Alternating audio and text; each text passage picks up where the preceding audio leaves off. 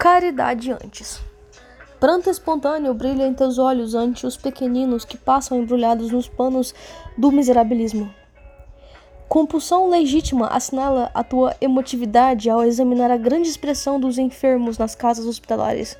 Angústia aflitiva senhoreia tua casa mental quando contemplas os atormentados da via pública ou os que se desvairaram sobre o jugo de perturbadores desencarnados. Inquietação real te envolve em considerando os problemas do futuro em face dos desequilíbrios sociais e morais do presente.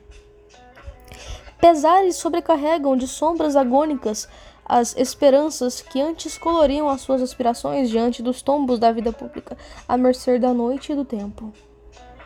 Comentas, sofrido, as injunções lamentáveis do momento que passa, relacionando inquietações e anseios em desalinhos na alma vergasta do povo. E recordas mães aflitas e desfaimadas, órfãos esquecidos na escola impiedosa da malandragem, homens e mulheres entregues ao sabor da mendicância e verdadeiros aglomerados de obsidiados. Obsidiados e loucos em festa de sofrimentos atrozes, sem ninguém, sem oportunidade, ao desabrigo. Horas. É verdade. Convertendo o pensamento em angélico suplicante, intercedendo junto aos divinos ouvidos por eles, apiedado deles, chorando de emoções por eles. No entanto, podes e deves fazer algo ainda mais em favor deles. Se estes que se encontram caídos e aparentemente vencidos não se podem levantar para receber-te o auxílio, converte suas emoções em atos. E aplica caridade antes da queda, em favor de outros que chegarão, se não intervieres até onde eles estão. Acende a lâmpada do alfabeto na mente escura de um pequenino e ele poderá descobrir o cosmo e todas as coisas que nele existem. Caridade antes de ele perverter-se.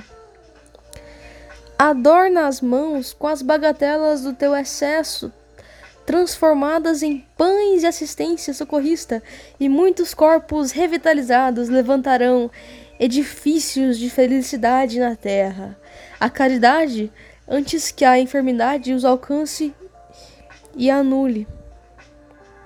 Dilata os recursos da doutrina espírita, iluminando mentes em inquietação, e elas poderão alcançar-se ao infinito banhados de luz. A caridade, antes que a loucura as desvarie.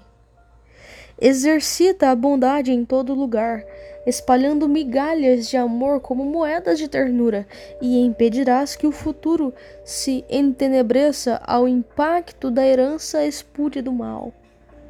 Caridade, antes que a noite moral se abata, tudo tornando caos e treva. Entregue a alavanca valiosa de sustento ao fraco na intimidade doméstica e ele se levantará coroado de vigor para a conjunção do bem.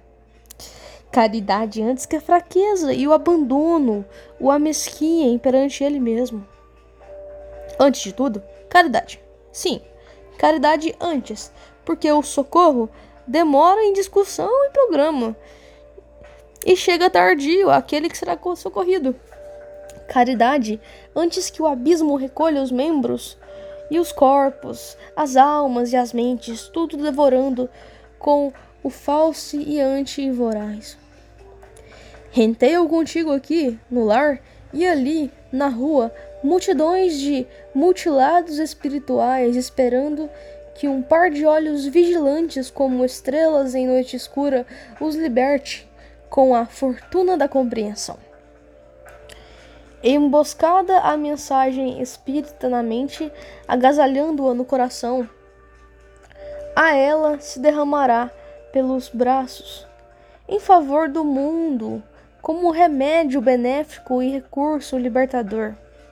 Allan Kardec, recomendando as necessidades imperiosas do estudo e do esclarecimento, inspirado pelos mensageiros do mundo transcendente, foi dirigido por Jesus ao preceituar que o homem nasce, vive e morre, renasce ainda e progride sempre. No entanto, embora essa jornada evolutiva só através Embora essa jornada evolutiva, só através da conjugação da caridade, no esforço incessante, se liberta e salva. É por essa razão que o lema fora da caridade não há salvação é roteiro para todo homem em todo lugar, sempre incessantemente. Como corolário em qualquer normativa religiosa. Acentuemos e experimentemos assim a prática da caridade sempre. No entanto, a caridade antes.